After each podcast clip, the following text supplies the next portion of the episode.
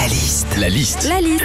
La liste de Sandy sur Nostalgie. 80% des Français ont de bons rapports avec leurs voisins. Certains Français sont beaucoup moins pour être copains avec eux.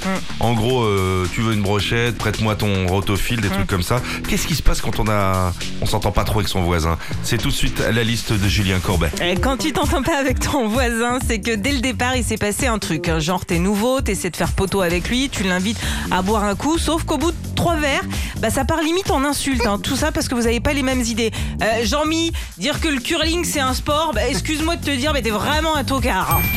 Quand tu t'entends pas avec ton voisin, ça peut venir à la base d'un problème de bruit. Un chien qui aboie toute la journée, de la musique trop forte. Et le pire, c'est ce que je vis depuis trois ans, tu le sais Philippe, c'est la voisine du dessus qui du matin au soir marche avec ses talons.